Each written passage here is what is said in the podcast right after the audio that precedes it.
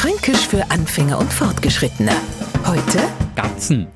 Sich vor einen Haufen Leute stellen und große Reden schwingen, das liegt jetzt nicht jedem. Manchmal geht's aber nicht anders. Zum Beispiel, wenn man dazu verdonnert wird, vor einer Hochzeitsgesellschaft ein paar kluge Worte zu sagen. Jetzt hat er bloß nicht vergatzen. Und zack, passiert's. Man verhudelt sie und alle lachen. Peinlich.